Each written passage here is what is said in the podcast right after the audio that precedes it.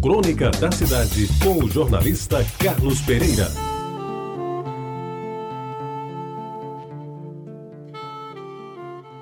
Amigos ouvintes da Rádio Tabajara, quem conhece Evandro da Nóbrega sabe que ele é capaz de quase tudo.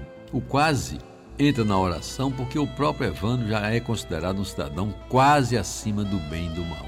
Cidadão bem que ele sabe ser, às vezes comum, como qualquer um de nós, às vezes mais humilde do que deveria, e sempre o homem atento às coisas da vida, estudioso exemplar das mudanças que se operam no universo, um cidadão do mundo, enfim.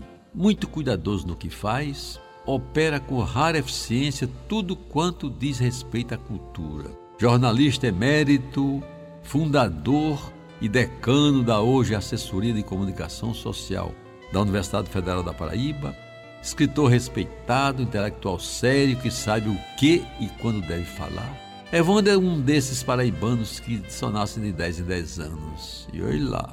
E talvez por isso seja tão fácil discorrer sobre as virtudes desse notívago singular, que enche suas noites com música clássica, leituras, idem e uma bebida de boa procedência. Além de, naturalmente, companhias agradáveis e de bom tamanho.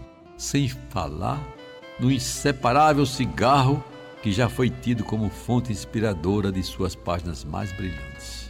Quando se mete em uma empresa, sai da frente que o sucesso está garantido.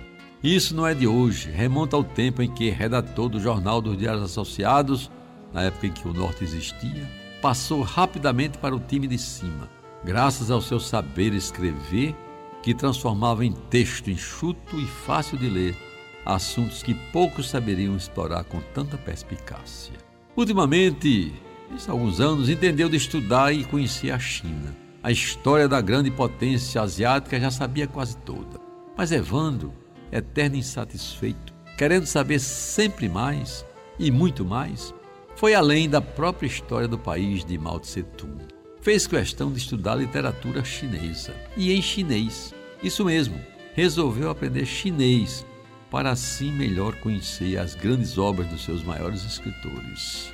E devagar, de noite em noite, de cigarro em cigarro, foi construindo as palavras, os elementos gráficos, juntando-os com o cuidado de um artesão, e após um tempo que para nós seria uma eternidade, veio a público com um livro pronto e acabado.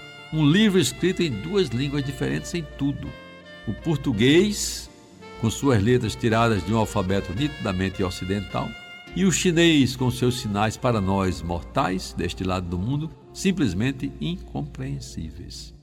Foi assim, lhes afianço com sinceridade, que cheguei a conhecer a vida e a obra de Du Fu e Li Bai, os maiores poetas chineses de todos os tempos. E foi graças ao esforço persistente e organizado de Evandro ao produzir o surpreendente, traduzindo Li Bai e Du Fu, século VIII, dinastia Tiang, editora Varadouro João Pessoa de 2001, que eu, ignorante confesso da literatura chinesa, pude sentir, no mais honesto português, a beleza daquela poesia já dantes tão consagrada. Quando o livro foi lançado, coincidentemente esteve aqui na Paraíba uma missão comercial da China, que entre atônita e entusiasmada, resolveu convidar o nosso Evandro para conhecer o Império Oriental de tão ricas tradições. Não se fazendo de rogado, e com o maior espírito de paraibano, que levou até carne de sol e manteiga de garrafa, lá se foi ele. Durante duas semanas desfilou no país da Grande Muralha, o seu charme de intelectual nordestino, representando com brilho e dignidade, como poucos, o que de melhor nós poderíamos oferecer àquele povo sequioso de novas parcerias mais humanas e solidárias. Da sua viagem, contada em bem elaboradas e gostosas crônicas nas páginas do jornal Norte, eu recolhi valiosas lições de economia, de comércio internacional, de bem viver e, sobretudo, de bem conviver com gente do outro lado do mundo, que, como nós, aprendeu a sofrer o seu sofrimento